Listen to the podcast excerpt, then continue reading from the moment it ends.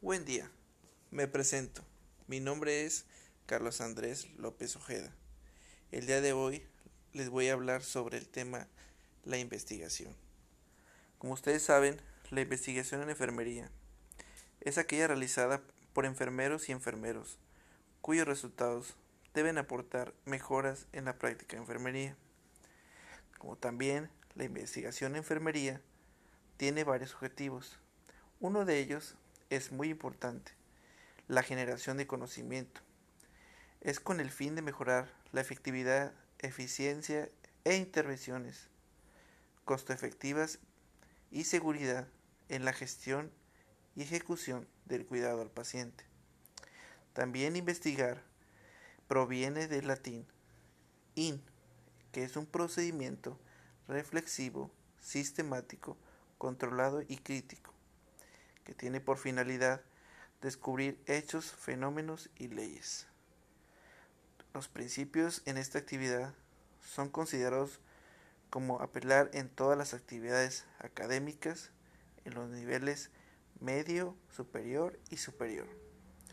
Los objetivos fundamentales en esto son mejorar la efectividad del cuidado, la eficiencia y seguridad e intervención de enfermería y construir una evidencia científica para sustentar todas las acciones de enfermería.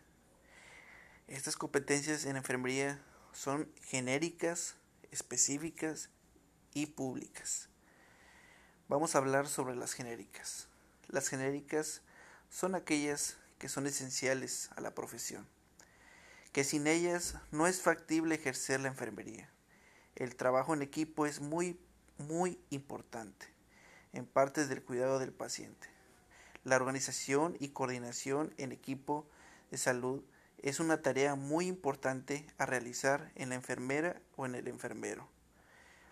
Vamos a hablar sobre las específicas. Las específicas también son las que obligan a estudiar y comprender los fundamentos científicos, biológicamente plausibles de los cuidados que se le entregan a un paciente.